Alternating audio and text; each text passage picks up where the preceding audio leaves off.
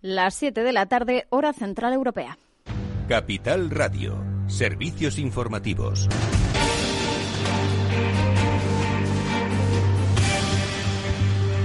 ¿Qué tal? Muy buenas tardes. El Ministerio de Sanidad ha notificado este lunes 15.978 nuevos contagios desde el pasado viernes y se suman 467 fallecidos al recuento oficial. La incidencia acumulada sigue descendiendo. Se sitúa este lunes en 175 casos por cada 100.000 habitantes.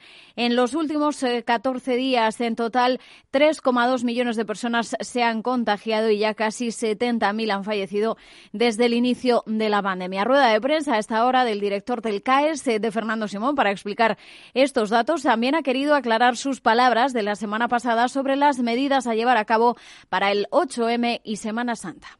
Es una cuestión de que si hay una manifestación, si hay una festividad, sea de Semana Santa, sea de San José, sea de lo que sea, si se pueden o no hacer cosas. Las cosas se pueden hacer cuando la situación epidemiológica es la correcta y el hecho de que eh, se tengan que mantener las distancias no depende de que haya o no una celebración. Se deben de mantener siempre. Mientras la recuperación del turismo en Europa va tomando forma este lunes y después del acuerdo al que llegaron los jefes de Estado y de Gobierno de la Unión Europea la semana pasada, la presidenta de la Comisión, Ursula von der Leyen, ha anunciado su intención de presentar ese primer borrador para un pasaporte COVID este mismo mes de marzo. Detalles, Javier Luengo. Así es, la idea materializada este lunes por la presidenta del Ejecutivo Comunitario en una cita con los diputados conservadores alemanes pasa por crear lo que ha denominado como un pasaporte digital verde, un proyecto que las capitales tendrán sobre la mesa en las próximas semanas de este mes de marzo y que, según el portavoz de von der Leyen, permitirá a los países europeos recuperar la movilidad y facilitar los viajes. Bruselas responde así a las peticiones de países como Grecia y España, cuya economía tiene una gran dependencia del turismo y que, tal y como ha confirmado esta tarde la ministra de Industria, Comercio y Turismo, Reyes Maroto, permitirá una recuperación económica más rápida del país. Certificado de vacunación europeo que va a permitir recuperar la movilidad internacional y con ello el turismo. Además, solicitamos a la Comisión que ponga en marcha un ambicioso programa de recuperación del turismo comunitario. Palabras que también ha suscrito la vicepresidenta de Asuntos Económicos, Nadia Calviño, quien ha apuntado en televisión española a la necesidad de que todo esto llegue antes de este verano para promover, dice, una recuperación más rápida, sí, pero también más fuerte. La recuperación va a ser muy potente y tenemos que dar los pasos adecuados para que no se ponga en riesgo esa recuperación ahora que vamos en la línea correcta. Este nuevo documento servirá como prueba para acreditar que una persona ha recibido el pinchazo contra la COVID-19, pero también podrá incluir los resultados de las pruebas PCR para personas que todavía no se hayan podido vacunar. Gracias, eh, Javi. Y en nuestro país, el Consejo de Estado criticaba el decreto del Gobierno para el reparto de los fondos europeos, pero señalaba también que el proyecto merece en su conjunto una opinión favorable. Hoy se ha conocido ese documento que no es vinculante y analiza ese decreto para regular los mecanismos que gestionan los fondos de Bruselas. El Consejo mostraba su preocupación por la falta de controles sobre las ayudas y recomendaba al Gobierno la necesidad de reforzarlos. Es un documento que hace un par de semanas el Partido Popular y Ciudadanos eh, decían en el Congreso de los eh, Diputados que el Gobierno lo había escondido porque sus conclusiones serían demoledoras. Eh, de hecho, hoy el líder del Partido Popular, Pablo Casado, ha exigido de nuevo explicaciones por parte del Gobierno por ocultar ese documento y ha querido también recordar que el Gobierno aprobó ese decreto gracias a Bildu y a Vox. También el Partido Popular ha registrado hoy la petición de comparecencia de la vicepresidenta primera, Carmen Calvo, y del director de gabinete de presidencia del Gobierno, Iván Redondo para explicar este asunto. Y sobre la frustrada renovación del Consejo General del Poder Judicial sigue coleando el asunto. La coportavoz de Podemos, Isa Serra, acusaba este lunes al Partido Popular de intentar comprar a determinados jueces. Se refería a Alejandro Abascal, juez de refuerzo del juzgado número 6 de la Audiencia Nacional, donde se instruyen los casos Kitchen, Púnica, Lezo y también el caso de que afecta a Podemos, porque habría propuesto el Partido Popular un sillón para este juez. Eh, también ha hablado sobre el asunto la presidenta del PSOE, Cristina Narbona, dice que esa frustrada renovación del Consejo General del Poder Judicial es una mala noticia para la salud de las instituciones. Lo analizaremos todo a fondo en el balance a partir de las 8 de la tarde con Federico Quevedo. Ahora se quedan con After Work de la mano de Eduardo Castillo.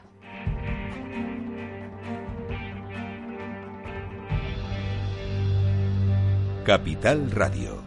Siente la economía. ¿Inviertes en acciones o ETFs habitualmente? Entonces esto te interesa. Invierte en acciones de bolsa española o extranjera sin comisiones, hasta 100.000 euros al mes. Entra ahora en xtb.es y abre tu cuenta 100% online en 15 minutos. Riesgo 6 de 6. Este número es indicativo del riesgo del producto, siendo uno indicativo del menor riesgo y 6 del mayor riesgo. Tener todo listo para el día siguiente y que encima te sobren 5 minutos antes de cerrar es todo un reto. Enfrentarte al mundo digital también. Para hacerlo cuenta con Vodafone Seguridad Digital, la solución más completa de ciberseguridad para proteger tu negocio de ataques externos. Infórmate en el 1443 y tiendas Vodafone. Vodafone Business, tu partner en la era digital. ¿Ready?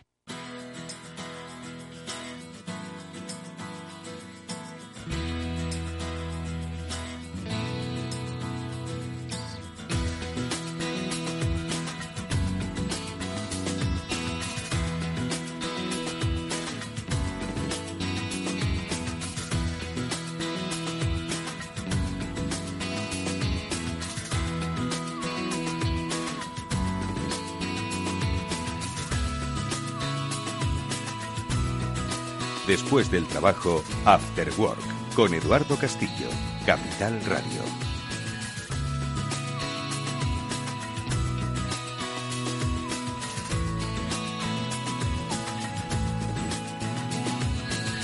¿Qué tal amigos? Buenas tardes. Bienvenidos al After Work en Capital Radio. Ciber After Work, el programa de la ciberseguridad que hoy reúne a los mejores especialistas y que, bueno, con el objetivo de aumentar la cultura de ciberseguridad de nuestra empresa, de nuestro país, de nuestra vida, pues trata un poco de desgranar cosas que a priori nos resultarían complejas, pero que en realidad si miramos un poco más eh, detenidamente, son cuestiones de usuario, son cuestiones de lógica, son cuestiones de sentido común. Sentido común es lo que derrochan nuestros especialistas, invitados y colaboradores que siempre nos acompañan cada lunes y con el nombre de Pablo Sanemeterio y Mónica Valle. Es un placer saludarles. Pablo, ¿qué tal? Muy buenas tardes, ¿cómo estás? Pues muy bien, Eduardo. Muy, muy, muy emocionado de estar otro, otro lunes más aquí con, con, nuestros oyentes hablando de ciberseguridad. Un lunes que, ojo, que trae hoy muchas novedades y mucho y buen contenido y que va a ir por la vía legal. Pero muchos de vosotros diréis, ay, madre mía, un abogado. Sí, pero ¿qué abogado? Y sobre todo porque nos va a hablar de cosas que nos afectan a, al día a día, a lo que, a lo que trabajamos en, eh, en casa. Mónica Valle, ¿qué tal? Muy buenas tardes. Hola, buenas tardes Efectivamente, qué importante son los abogados y también y especialmente en el ámbito de la ciberseguridad, de la protección de datos, etcétera, etcétera. Lo vamos a ver fundamentalmente. Bueno, Moni, te vamos a pedir, por cierto, que te muevas un poco. Yo no sé últimamente qué nos pasa con las conexiones, madre mía, pero no tenemos buena cobertura hoy con Mónica. Moni, muévete un poco hacia un lado o hacia otro, ¿vale? Y mm, a ver si podemos coger un poquito de mejor señal, ¿vale? Bueno, pues sí, efectivamente, hoy ah, vamos a hablar, como bien ha explicado Mónica, de un pues un poco de eh, cuáles son los límites y sobre todo que los empresarios, que las empresas vean hasta dónde pueden llegar sin incurrir en cuestiones de carácter legal, de carácter de privacidad con respecto al teletrabajo, por ejemplo, de sus de sus empleados, pero también nos vamos a dar pistas sobre pues dónde están los límites de lo eh, ilícito cuando bueno realizamos acciones de hacking, no necesariamente, hijo, eh, ojo, eh, con una finalidad delictiva, pero muchas veces igual estamos incurriendo en algo que podría ser delito sin saberlo. Bueno, pues de todo eso vamos a hablar con Juan Carlos Fernández, que es CEO de Tecnoabogados, y con la ayuda de Pablo y Mónica, bueno, pues vamos, estoy seguro, a desgranar, como decimos, muchas preguntas que se están haciendo ahora mismo, tanto usuarios como responsables de compañías. Y luego, ojo que tenemos también nueva sección hoy, nos va a acompañar todos los lunes, la píldora SASE. Los especialistas de Netscope, que como sabéis son unos believers del mundo de la seguridad de la nube, nos van a actualizar conocimiento, nos van a traer su pequeña bitácora sobre eh, aquello que debemos prestar atención. Y hoy Samuel Bonetti, el director de ventas de Netscope, nos va a acompañar pues hablándonos de nuevos malwares que se aprovechan de plataformas muy conocidas por muchos de vosotros, de una vital importancia y que, ojo, debemos empezar a conocer hasta dónde se puede llegar. Bueno, pues en esa píldora SASE eh, luego arrancamos una nueva sección en este Cyber After Work. Pero Pablo, Mónica, si os parece, lo que vamos a hacer al, pues ya mismo es como siempre, pues hacer un repaso eh, por las numerosísimas noticias que, como siempre, la actualidad del mundo de la ciberseguridad nos trae y que hoy tienen que ver sobre mm, eh, pues muchos aspectos, entre ellos la vacuna. Ya sabes que aquello que importa al mundo es lo que sufre el mayor objeto de ataques y hoy nos importan las vacunas. Vamos a ver qué ha pasado.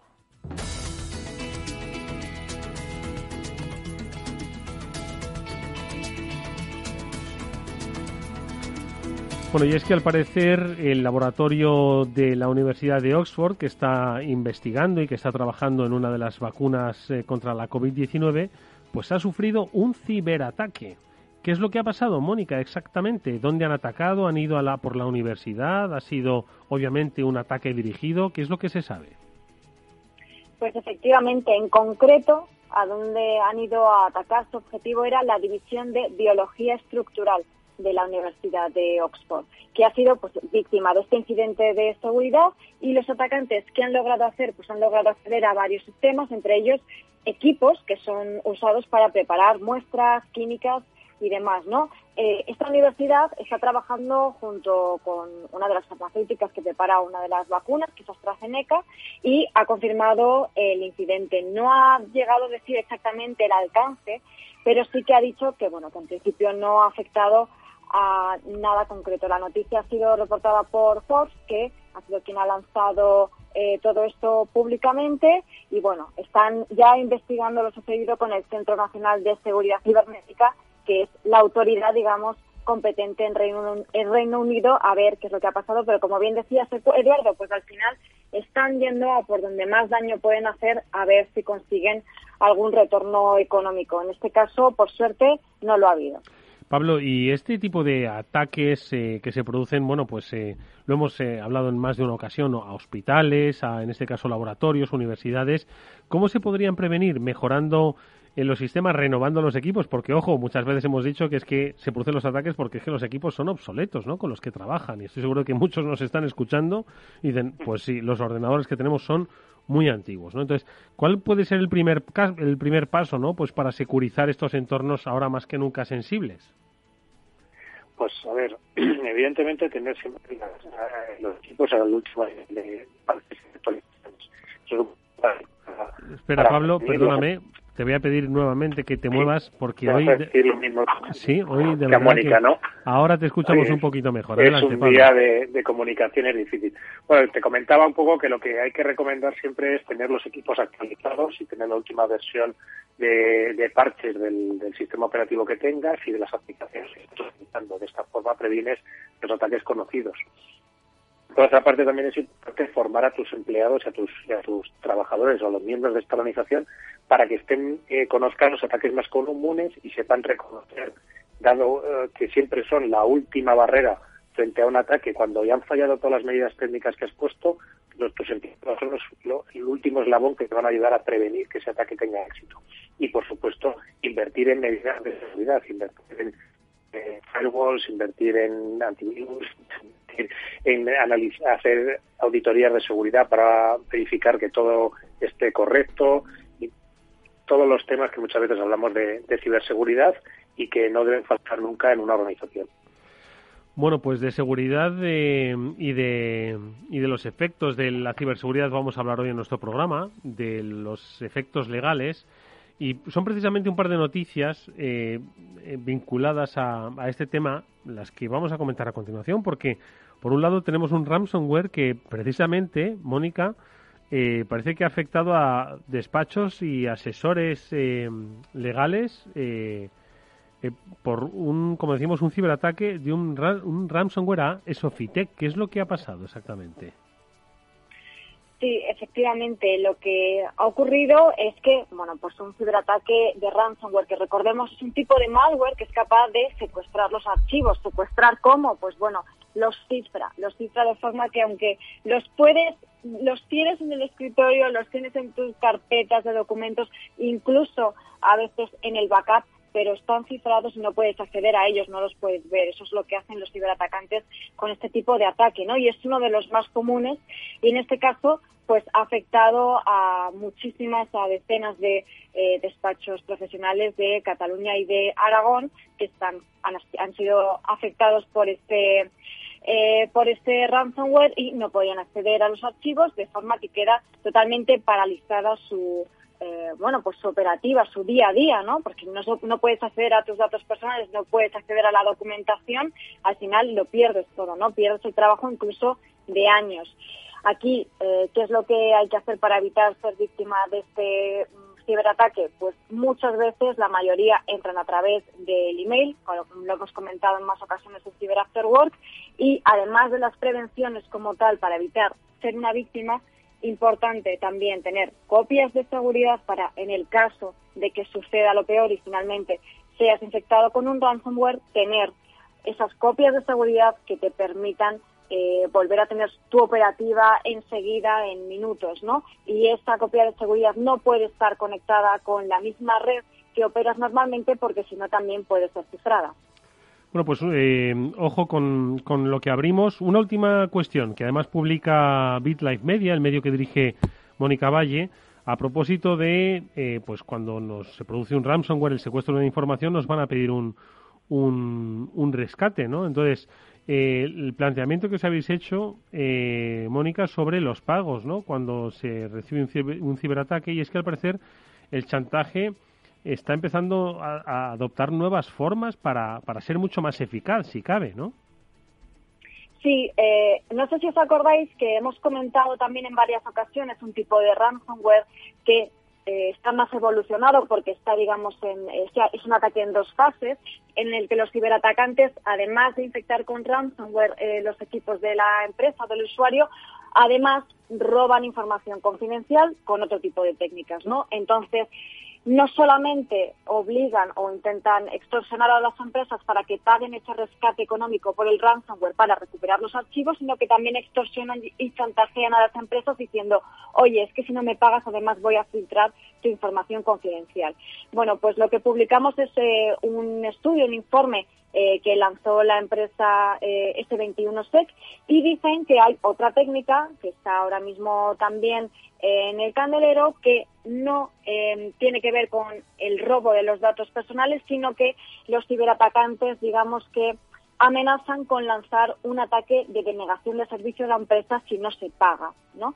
Entonces, em, un ataque de denegación de servicio que es, para recordarlo, pues eh, lanzan muchísimas peticiones contra un servidor, eh, puede ser cualquier tipo de servidor donde se tengan almacenados datos, aplicaciones o eh, el mismo sitio web, ¿no? De forma que queda inservible ese servicio, ese servidor.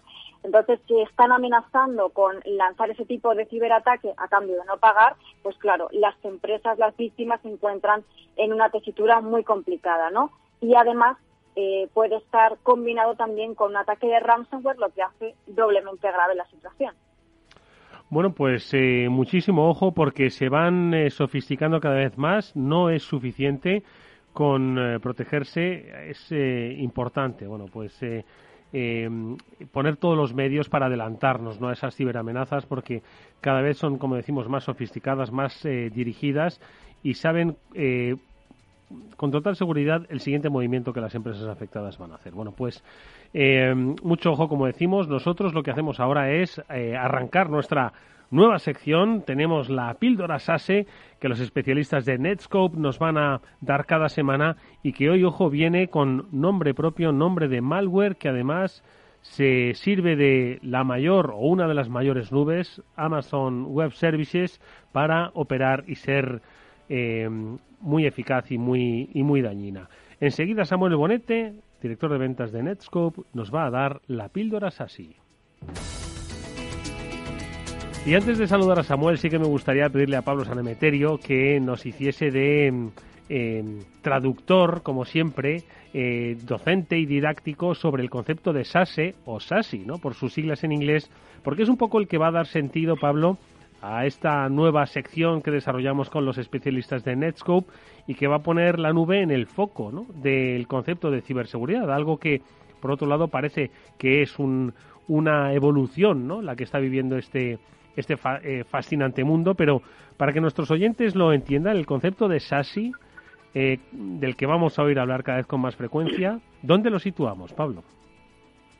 Bueno, pues SASE es un, pues SASI, por sus siglas en inglés, es la abreviatura de Secure Access Service Edge, que es un término que Garner, que es esa, eh, consultora normalmente de referencia de, de muchos, eh, en muchas tecnologías, de cómo la seguridad tiene que evolucionar hacia una seguridad que se dé desde la nube y que sea accesible desde cualquier punto. Con todo el tema también de la pandemia, pues hay que entender que mucha gente ha ido a teletrabajar y donde antes normalmente para tener, por ejemplo, un firewall desplegado en tu organización, lo solías desplegar dentro de las sedes físicas de la, de la organización y cuando alguien teletrabajaba, pues se tenía que conectar vía VPN o vía otro protocolo.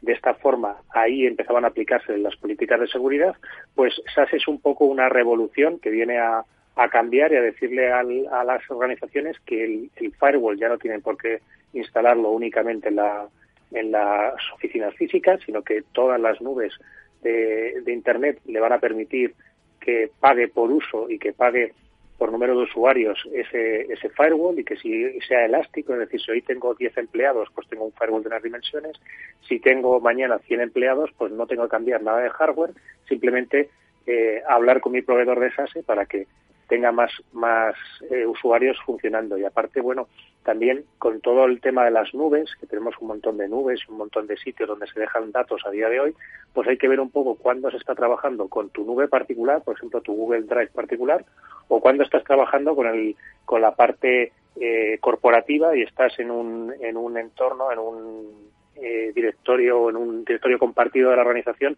y en esa información que no se te trasvase de un directorio a otro y puedas aplicar políticas de seguridad digamos, inteligentes. Bueno, pues eh, la nube, como decíamos, es protagonista. En la nube se va a jugar la partida de la seguridad. Y es algo de lo que vamos a ir aprendiendo cada semana con los especialistas de Netscope y que hoy, de la mano de nuestro amigo Samuel Bonete, vamos a conocer mmm, dónde albergan los riesgos de la nube y cómo se defiende uno de ellos. Samuel, ¿qué tal? Muy buenas tardes, bienvenido. ¿Qué tal, Eduardo? ¿Cómo estáis? Un placer saludarte, escucharte y sobre todo que nos eh, hables como buen creyente que eres del futuro de la nube para dar seguridad en y desde la nube, ¿no? Entonces, hoy protagonista, lo decíamos, Amazon Web Services, ¿no? Quizás una de las mayores nubes, ¿no? O de los proveedores, ¿no? De servicios en cloud que hay ahora mismo en el planeta y que, ojo, em, eh, puede ser una vía por la que eh, podamos encontrar problemas. ¿Cuál es un poco hoy esa píldora así que nos cuentas? Pues mira, Eduardo, como ya sabes, el futuro de la seguridad está en la nube, lo tenemos clarísimo. Y el futuro o el presente de las amenazas también está, también está en la nube. Esta píldora de seguridad os voy a charlar de un malware nuevo que, se ha encontrado, eh, se llama Silver Sparrow, y tiene como objetivo esos sistemas actualizados que decíais antes, ¿no? Tiene como objetivo eh, las máquinas más modernas que, está fabricando Apple que utilizan procesadores M1. Es decir, son, es un malware que ya estaba diseñado para estas, para estas máquinas, estaba compilado para poder ser ejecutado en esos procesadores tan modernos que tienen los equipos nuevos de, Apple. Lo, curioso de este malware, más allá de que estuviese ya preparado y compilado para estos procesadores, que buscaba como objetivo este tipo de máquinas, lo curioso de este malware es que utiliza la nube como vector de control, de comando y control. ¿Cómo, ¿Cómo es esto de que utiliza la nube como vector de comando y control? Pues ya sabéis que si yo soy un atacante y soy capaz de instalarte un malware en tu PC, eh, lo que quiero es poder controlar ese malware. Y como decía Mónica, darle una orden de cifrar y cifrarte todo el disco duro, o, darte una orden de que hagas cierta acción y exfiltrarte información.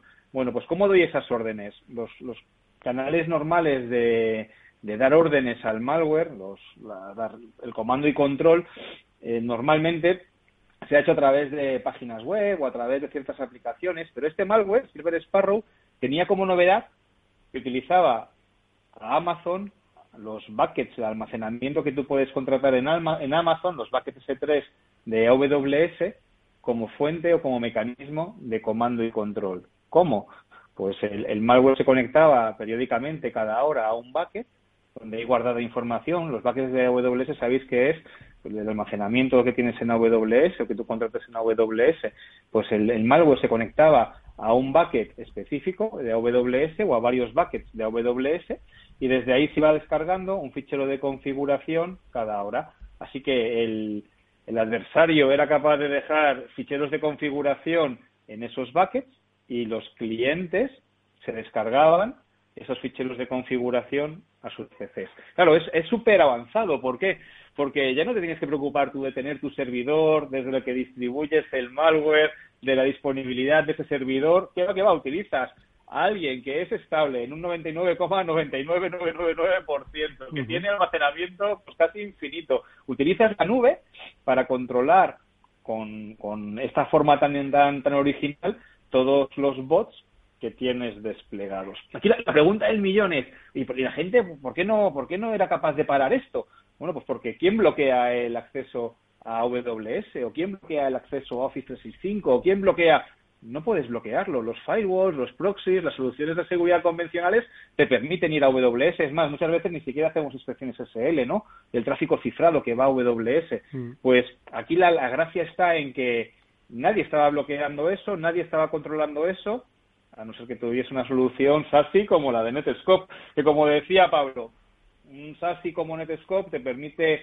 ver y controlar a muy bajo nivel lo que hacen los usuarios en las aplicaciones cloud. Y en este caso habría permitido controlar a muy bajo nivel que ciertos usuarios de tu organización, aun estando infectados, solamente se pudiesen conectar a los buckets de la instancia de Amazon corporativa, pero jamás hubiesen ido hubiesen podido ir a un bucket o a un almacenamiento de una instancia de Amazon que no fuera corporativa y pudiéramos haber controlado a muy bajo nivel todos los datos que movía ese usuario infectado.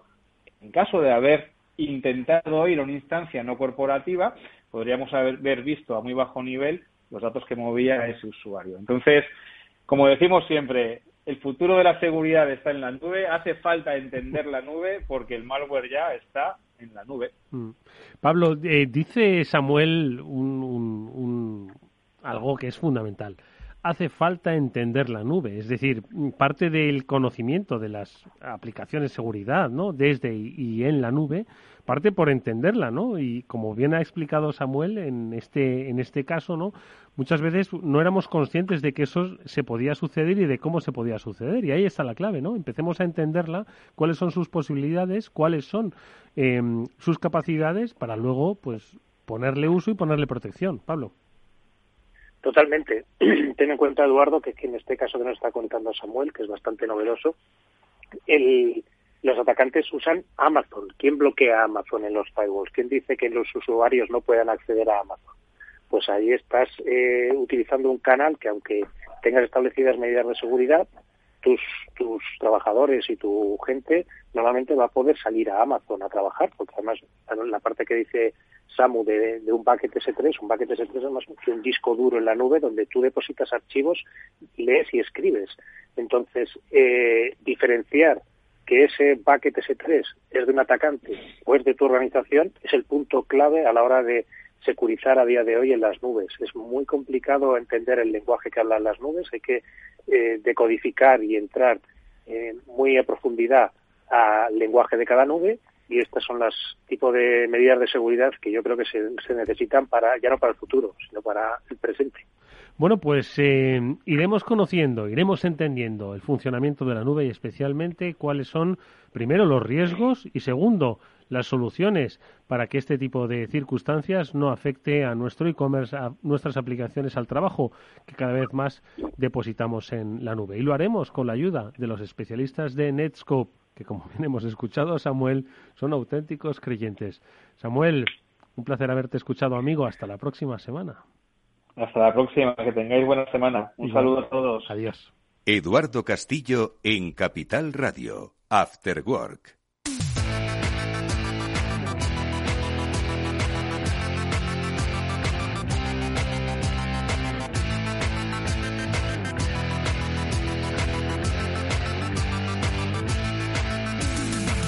Atención los oyentes, noticia de alcance para los inversores. XTB elimina las comisiones. Con XTB puedes comprar y vender acciones y ETFs con cero comisiones. Lo has oído bien, cero comisiones hasta 100.000 euros al mes. Tienes que entrar en xtb.es, abrir tu cuenta en menos de 15 minutos con un proceso 100% online y vas a poder comprar o vender cualquier acción por cero comisiones en xtb.es. Riesgo 6 de 6. Este número es indicativo del riesgo del producto, siendo uno indicativo del menor riesgo y 6 del mayor riesgo.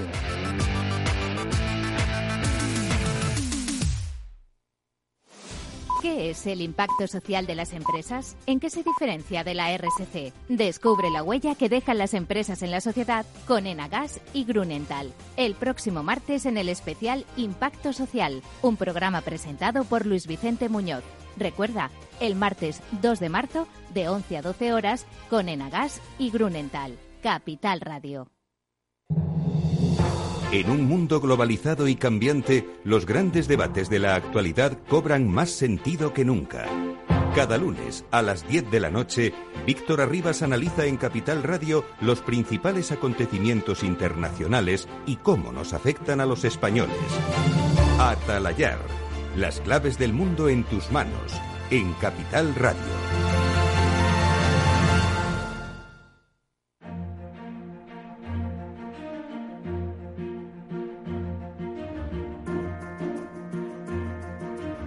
After Work con Eduardo Castillo.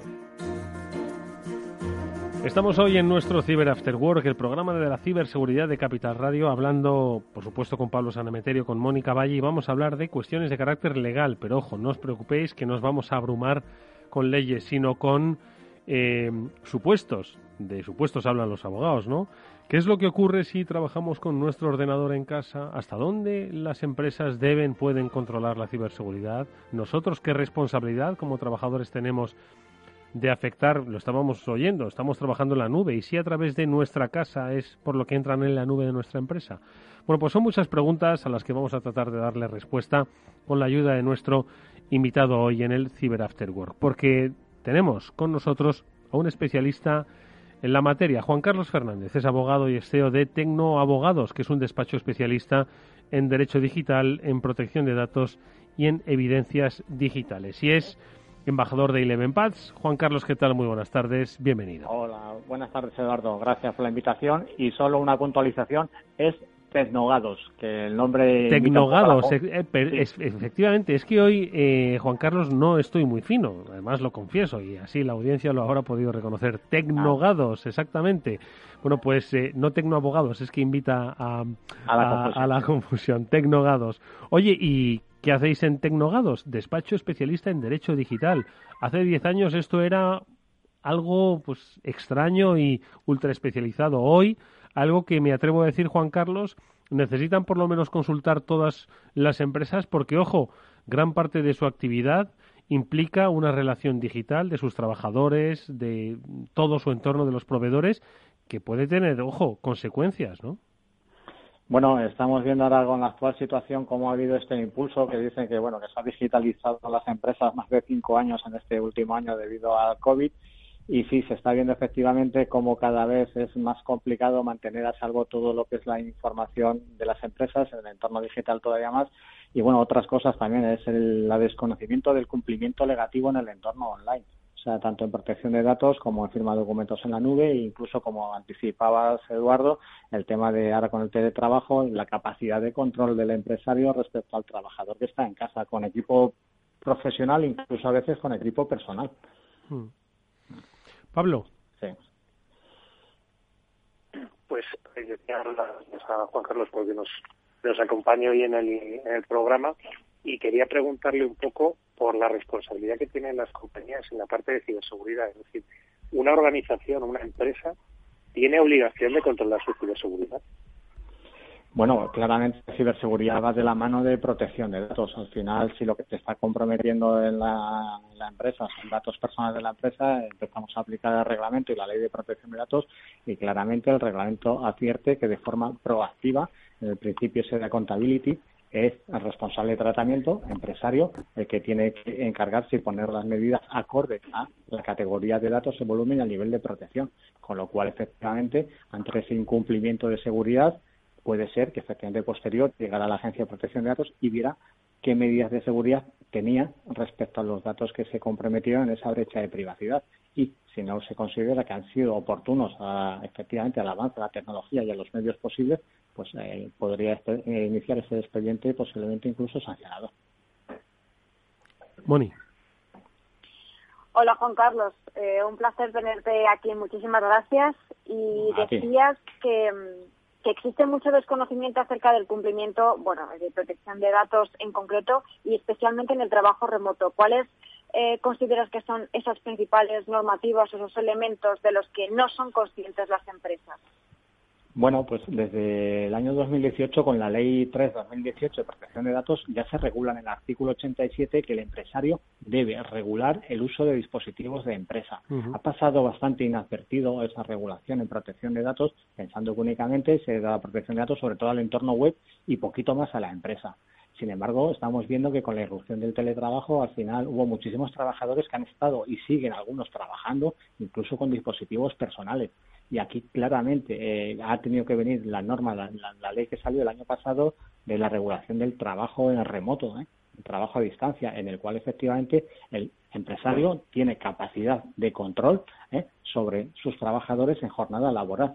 Pero no olvidemos que también el trabajador tiene derecho a la intimidad en cualquier entorno y también en el laboral, con lo cual ese equilibrio entre poder de control y derecho a la intimidad tiene que estar regulado para que esa relación empresa-particular no sea una relación oscura e intransparente y la norma nos dice que tiene que haber primero un acuerdo de teletrabajo.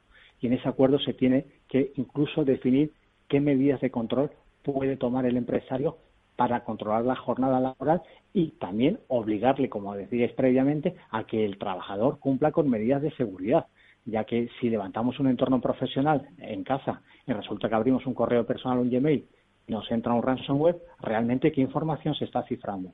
¿vale? Se está cifrando el equipo y quizás la nube del entorno corporativo que tienes abierto, con lo cual cuando alguien está desarrollando una labor profesional, efectivamente el entorno que tiene que estar levantado es el profesional y el empresario podrá prohibir expresamente uso de redes sociales, incluso correos personales, cuando ese entorno esté levantado. ¿Por qué? Porque efectivamente medidas de seguridad podrían darse ¿eh? y al final los datos que se comprometen son los datos corporativos. Mm.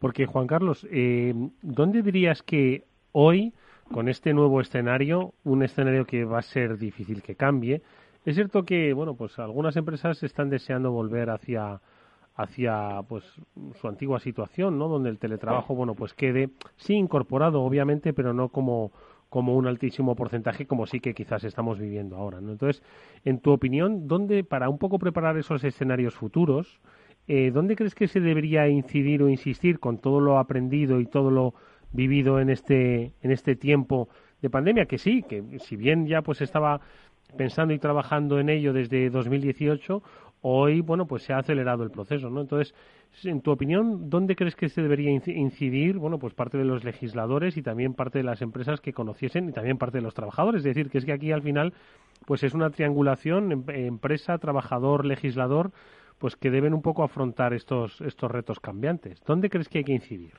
Bueno, eh, al empresario le, toca en la parte de proteger la información corporativa y claramente si se aumenta la superficie de exposición, como es el teletrabajo, pues se queda más vulnerado porque ellos dentro de su organización pueden implementar otro tipo de medidas más seguras que con el trabajo a distancia es más complicado. Entonces, efectivamente, ahí al empresario le toca hacer ese avance tecnológico para eh, cifrar esa comunicación y para hacer esa comunicación segura en equipos corporativos de empresa que se conectan en remoto para teletrabajar.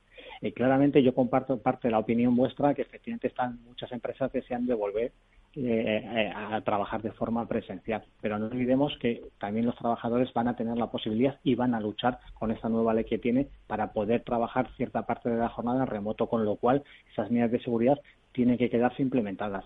El legislador sí ha hecho los deberes con lo que decimos del trabajo a distancia, porque ha visto que al final es una realidad. Desde marzo y a finales de año sacó esa, esa normativa que ha venido a regular eh, de forma directa esta, esta, esta, relación profesional, con lo cual creo que ambas partes han hecho su labor. Y claramente, mi punto de vista, el, eslabón siempre se dice que en ciberseguridad el más débil es el ser humano, y es ese clip, ese engaño, ese ataque de ingeniería social, ese fichero que se abre simulando una factura o simulando cualquier tema, y eso le toca al empresario meter formación y cultura. ¿eh? meter en cada reunión que se hace con trabajadores, en ese daily que se abra al día, pues que los trabajadores verbalicen, pues he recibido un correo de un phishing supuestamente, de esa manera esa cultura que se va a ver en la organización hará que no se tengan esos miedos en temas de ciberseguridad y meter mucha transparencia. Ese ataque de suplantación del CEO normalmente se está dando porque las organizaciones efectivamente no tienen metida esa cultura de ciberseguridad y alguien al final un trabajador se le engaña ¿eh? y se hace pasar por el CEO y se están pagando cantidades muy potentes de dinero. Vimos el año pasado, no, hace dos años, septiembre de 2019, EMT Valencia, según pudimos ver en prensa, casi cuatro millones de euros. Entonces, falta mucha cultura y, sobre todo, al trabajador también formación para saber cuáles son sus riesgos y qué puede comprometer. Oye, Juan Carlos, hablabas eh, hace un momento de, ese equilibrio entre trabajador y empresario, entre las responsabilidades de un empresario por, que tiene, tiene obligación de proteger los datos de carácter personal y la seguridad de su organización eh, y cómo se combina eso con la parte de privacidad. ¿Cómo, ¿Cómo crees que deben establecerse esas medidas de seguridad y de control para que no invadan la, la parte personal de un, de un trabajador y sobre y otra pregunta un poco es cómo le dirías a, a una empresa y a un trabajador que deben afrontar el momento de ese control de la ciberseguridad cuando un trabajador está en su casa utilizando un equipo personal. Bueno, pues eh, esto, bajo mi punto de vista, siempre va basado en transparencia. Entonces, eh, ese acuerdo de teletrabajo en el cual se define de mutuo acuerdo ambas partes, empresario y trabajador, firman ese acuerdo de teletrabajo, ¿eh? lo que se hace efectivamente es decirle al trabajador la posibilidad que se tiene de auditar el contenido y el tráfico de Internet. ¿Eh? Existe posibilidad, hace poco vimos un artículo de una herramienta Zero Trust que como permitía con su configuración eh, pues eh, observar prácticamente todas las comunicaciones que hace el trabajador. Claramente la norma dice que no se le puede hacer ese control masivo a toda esa información. Entonces, pero sí el empresario tiene capacidad de almacenar esa información. La jurisprudencia le dice que ante una sospecha previa de incumplimiento existe la posibilidad de que tras esa sospecha, para que la medida no sea arbitraria, implemente ¿eh?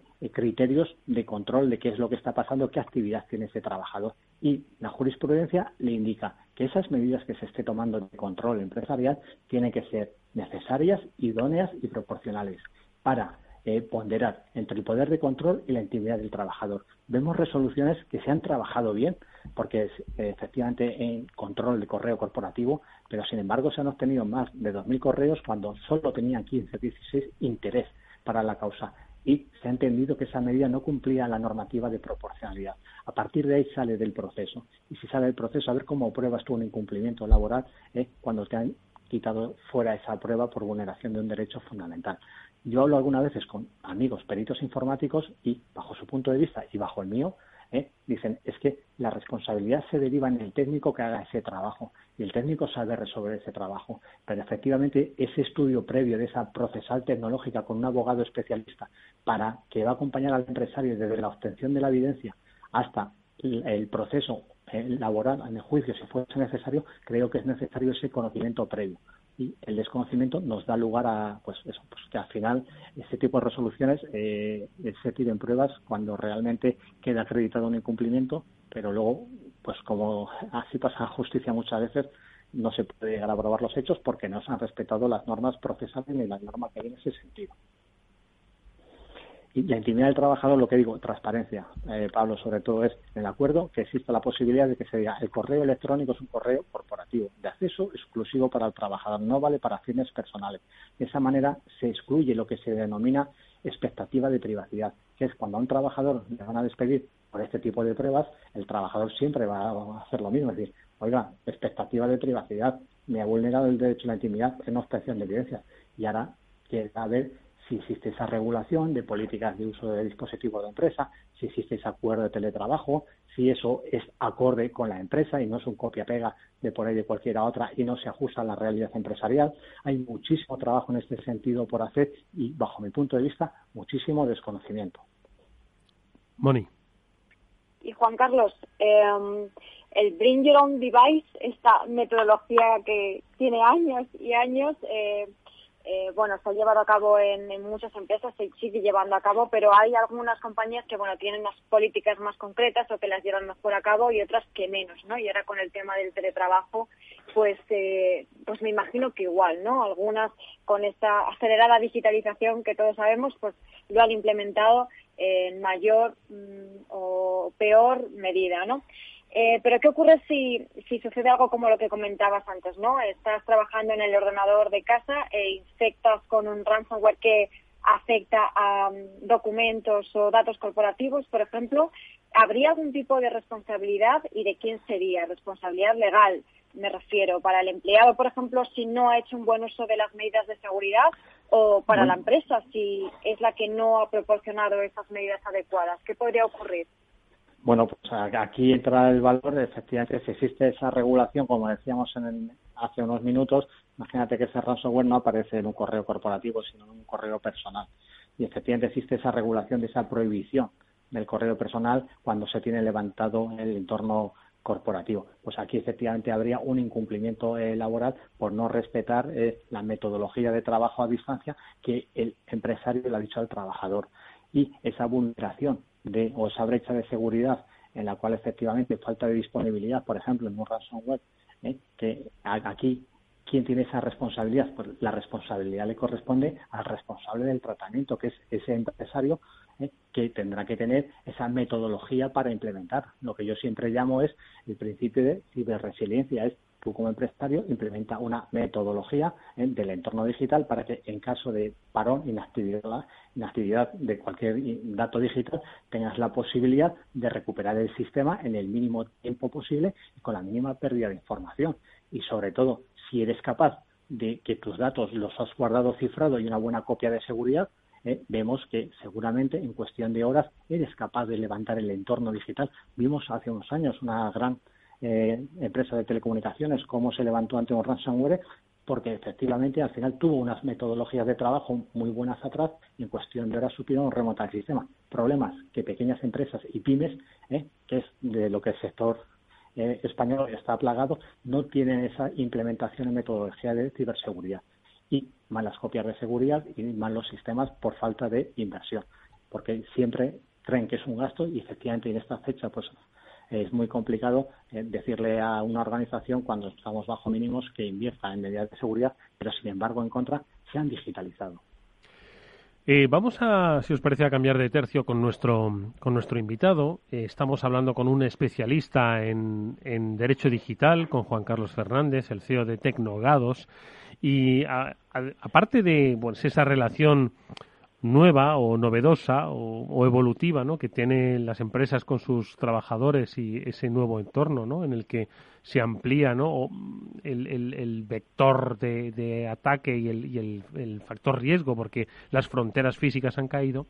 Queríamos tocar otro tema relativo al mundo del hacking, ¿no? Y es que muchas veces eh, hay pues personas que de una manera autodidacta empiezan a profundizar en el mundo del hacking y hay un punto en el que dejan de ser hackers para pasar a ser cibercriminales y quizás sin darse cuenta o queriendo. Entonces, muchas veces desconocen los límites sobre hasta dónde, eh, porque aquí lo decimos y lo reivindicamos, el hacker es aquel que Mm, computa, cacharrea, eh, investiga, innova, pero siempre dentro de la legalidad. El pirata o el cibercriminal es el que está fuera de la legalidad. ¿no? Entonces, ¿cuándo se, se, produce, se, es consciente de cuándo se, se cruza la línea? ¿Sabemos eh, qué es lo que podemos hacer como hackers y hasta dónde podemos llegar, Juan Carlos? Bueno, pues aquí siempre el, desconocimiento es eh, mucho y normalmente al final el que cuando se pide una consultoría en este sentido es cuando ya se han pasado ciertos tipos de límites y, efectivamente al final es la complicación. Claramente, si nos vamos a la regulación, eh, está correctamente regulado bajo mi punto de vista personal, porque nos dice claramente que es eh, aquel profesional que por cualquier medio vulnere una medida de seguridad, entiende medida de seguridad, incluso la contraseña 1234 o la que sea, está vulnerando una medida de seguridad y sobre todo la clave es sin estar debidamente autorizado. Aquí se diferencia el pentester del profesional que contrata ese servicio de auditoría de seguridad, ¿vale? Incluso el profesional le dice esta es mi dirección IP fija y vamos a hacer un ataque en esta franja horaria para que la empresa detecte esos ataques en esa hora. Esa falta de debidamente autorizado es lo que realmente se está dando. Es aquel profesional que efectivamente al final eh, es un investigador y lanza medidas y comprueba vulnerabilidades, ¿eh? no estando autorizando y vulnerando medidas de seguridad, acceda a ese tipo de información, podría estar efectivamente incumpliendo el tema penal. Con lo cual, eh, efectivamente, es una delgada línea, pero normalmente en, estos temas eh, hay que ir siempre con la prevención. Y un tema que quería preguntar aquí, la verdad es que la, muchas veces el tema de las vulneración de las medidas de seguridad, pues es un tema al menos discutible y en un mundo en el cual, por ejemplo, la ingeniería inversa suele ser un, un trabajo habitual, eh, estaría vulnerando algún tipo de, de medida de seguridad un, un, un investigador en ciberseguridad que esté haciendo una ingeniería inversa, por ejemplo, sobre una aplicación móvil que estuviera cifrada o tuviera algún tipo de, de protección criptográfica y que pudiera quitarla y revelar secretos sobre, sobre esa, pues, eh, sobre esa aplicación? Eh, yo, Pablo, parto de que si al final tú haces una ingeniería inversa sobre cualquier tipo de fichero que al final te va dar la posibilidad de poder obtener información personal o sensible sin el previo consentimiento de esa persona, pues efectivamente podríamos eh, ver comprometido este asunto porque claramente hay otra regulación que nos dice que utilice artificios o instrumentos técnicos, ¿vale? Pero bueno, eso se puede utilizar para lo que decimos el mundo de ingeniería inversa, el hacking, para son herramientas que tienen un uso profesional, ¿vale? Pero aquí el problema es interceptar comunicaciones, eh, vulnerar datos personales, información confidencial, acceso a información y contenido inadecuado o protegido de empresa. Eh, toda esa información al final eh, no se tiene la previa autorización porque estando previamente autorizado, la regulación claramente deja fuera de ese margen, puesto que al final es un encargo profesional a un sector ¿eh? Eh, de ciberseguridad, a un sector, como decimos, de hackers profesionales que lo que hacen es dotar de máxima seguridad. Pero efectivamente todas esas medidas que podamos tomar nosotros ¿eh? por descubrimiento y al final revelando esa información y si encima esa información lo que estamos haciendo es ofreciéndolas a terceros ¿eh? pues efectivamente todavía eh, tendríamos eh, una complicación más. Toda esa información, claramente, en caso de que una empresa se pudiese detectar cualquier tipo de información, pues habría que ver los medios para comunicárselo a esa empresa para decirle cuáles podrían ser sus fallos de seguridad, pero claramente previa a cualquier acceso a información de esa empresa. La línea es muy delgada y no hay una red, no hay una, una respuesta de blanco o negro ni de sí ni de no. Es todo interpretable como, como en derecho suele pasar. Mónica. Pues, en este sentido, más allá de un pentesting que se haya contratado, etcétera, eh, cuando los investigadores de ciberseguridad y, y aquí en Cyber Work, pues lo contamos prácticamente cada semana.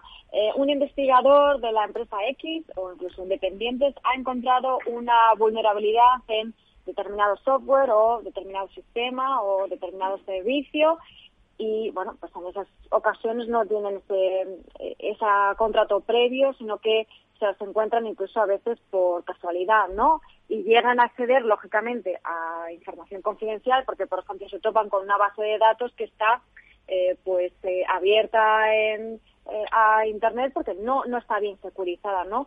En esos casos, ¿se está cruzando alguna línea roja ¿dónde estarían los límites para esos investigadores? Bueno, eh, tenemos reciente, hace unos cuantos años, eh, creo que fue 2018, por ahí un tema del SNES, de unos servidores que se habían quedado, creo, por falta de vulnerabilidad y al final se había llevado información. Creo recordar que estoy incluso hablando con la abogada que, tenía información en ese sentido. Efectivamente, al final eh, creo que fue la manera de comunicación de esa persona buscando ese reconocimiento público, el que hizo a través de Twitter, esa comunicación a justicia, ante esa justicia que lo hizo un reclamo y el resto de gente accedió a esa información. Eh, se abrieron diligencias previas en ese sentido y no sé cómo habría acabado el caso, pero aquí efectivamente se entendió que se accedió a ese tipo de información y en consecuencia se identificó a la persona y a partir de ese iniciar diligencias previas y efectivamente se, complica bastante la cosa. Eh, hay otro tipo de vulnerabilidades. Hace poco vimos, eh, Pablo lo habrá leído, de nuestro compañero CSE Miguel en Paz, Amador Aparicio, que detectó también un fallo de seguridad de una aplicación y efectivamente publicaron una noticia en este sentido como reconocimiento. Entonces creo que hay maneras de hacer las cosas en donde una empresa al final eh, da un reconocimiento a un profesional que ha hecho ese trabajo porque entiendo que lo que ha hecho es proteger la información o otro que es esa persona que a esa información y al final está eh, comprometiendo la información de la empresa. Así es un tema muy complicado, como decía Mónica, y, donde realmente una vez que se ha cedido es claramente cuando se conoce que hay una vulnerabilidad, pero ya se está dentro. Entonces, ahí podemos tener un problema. Sí, claramente ahí podemos tener un problema legal. La verdad es que es, estar un poco no, no, es que estaba, me, ha parecido tan oportuna la pregunta de Mónica como acertada la, la respuesta, ¿no? Y es que, es decir, lo hemos hablado, como bien ha explicado Mónica en muchas ocasiones en este programa, ¿no? El bug bounty, ¿no? Pues se busca vulnerabilidades y de alguna forma, oye, eh, se persigue proteger, ¿no? Y testar eh, a las compañías sobre sus capacidades, sus posibilidades, ¿no? Entonces, bueno, pues es cierto que hay, no, no sé si a, ti, a tu juicio hay vacíos legales aquí o debería definirse un poco más ese trabajo de testeo y de, y de prueba, ¿hasta dónde se podría llegar? Juan Carlos, no lo sé. Pues eh, yo creo realmente que falta darle una vuelta a este, esta regulación en este sentido por el avance de la técnica y claramente porque se está viendo que hay investigadores que podrían llegar a ser imputados por ese trabajo de hacking de un gorro blanco, que únicamente es un investigador sí, realmente estamos teniendo casos donde un profesional acaba siendo imputado por un hecho penal, bajo mi punto de vista personal, claramente hay que darle una vuelta al Código Penal en ese sentido. Y claramente en temas tecnológicos siempre la regulación eh, va por detrás y muy poquitas veces se puede regular todo este tipo de avances. Entonces, viendo esa casuística que se podría llegar a dar o que ya se habrá dado seguramente, donde ese profesional puede tener problemas legales, pues habrá que darle esa vuelta técnica y digo sobre todo muy interesante es ver luego eh, ese profesional técnico eh, cuando observa ese, ese fallo saber cómo reporta esa, esa, mm. esa información. Eso es un tema muy importante porque efectivamente eh, al final creo que de ahí muchas veces se puede derivar un reconocimiento de gracias por darnos esa información y te doy un reconocimiento con una publicación en ese sentido o que la empresa al final interponga una, una cualquier tipo de denuncia judicial en este sentido. Yo, yo puedo poner una pequeña aclaración. La Bupanti normalmente es la que autoriza a todo, en esa plataforma de Bupanti, autoriza a los a los, auditores a que inspeccionen. Sí, hace, una llamada, ¿no? Hace una llamada. Hace una llamada y está dándoles autorización a que le, inspeccionen y le auditen. Yo, mi punto era un poco más, igual, Juan Carlos, preguntarte si, si está un poco más en la forma de ponerte en contacto con la compañía ahora reportarle la vulnerabilidad, puede estar en la frontera o simplemente ya por el propio hecho de haber dado el paso y haber detectado esa vulnerabilidad ya estás en un punto pues, digamos, de, tierras movedizas. Tienes 10 segundos, bueno, 20 segundos para pues, responder, Juan Carlos. Pues eh, eh, estás en un compromiso, eh, Pablo, estás en un compromiso, con lo cual mucha precaución de cuáles son los siguientes pasos y previamente asesoramiento legal. Bueno, pues mirad, llamada a Tecnogados, que os van a aclarar si eso que lo habéis hecho, porque sabéis, incurre, no incurre, no podría incurrir, es redunda en el beneficio de la empresa y de la sociedad. Muy interesantes los temas legales que cada vez hay que mirarlos con más detalle y con ayuda especializada, como la que hoy nos ha ofrecido Juan Carlos Fernández, abogado CEO de Tecnogados. Te agradecemos mucho que hayas estado con nosotros. Juan Carlos, gracias, hasta muy pronto.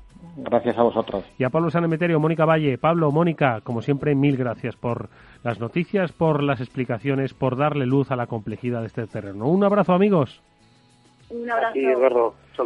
Nos volvemos a ver nosotros mañana en el After Work a las 19 horas aquí en la sintonía de Capital Radio y el próximo lunes, por supuesto, que volveremos con más Ciber After Work. Trataremos muchos temas relativos a este fascinante mundo de la seguridad en todo aquello que nos rodea, ese mundo digital en el que cada día vivimos eh, con mayor profundidad. Néstor Betancor cerró técnicamente este programa. Os habló Eduardo Castillo. Adiós.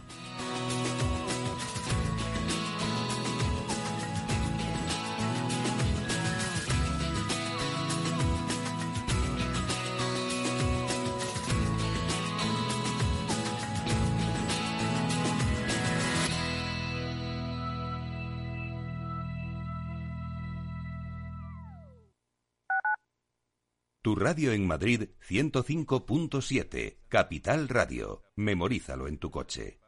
Esto te estás perdiendo si no escuchas a Luis Vicente Muñoz en Capital, La Bolsa y la Vida. Juan Carlos Ureta, presidente de Renta 4 Banco. Un determinado foro de inversión de varios millones de personas está moviendo valores y no lo está haciendo en base a fundamentales, lo está haciendo en base a tweets, en base a indicaciones de compra masivas muy, con mucho alejamiento de los fundamentales. No se sabe muy bien al final quién mueve los hilos de todo esto. Yo, ese, ese discurso de algo así como el pueblo contra Wall Street o, los, los, minoristas contra los poderosos, eh, no, no me lo creo y no me lo creo porque no es verdad. No te confundas. Capital, La Bolsa y la Vida con Luis Vicente Muñoz, el original. Capital Radio.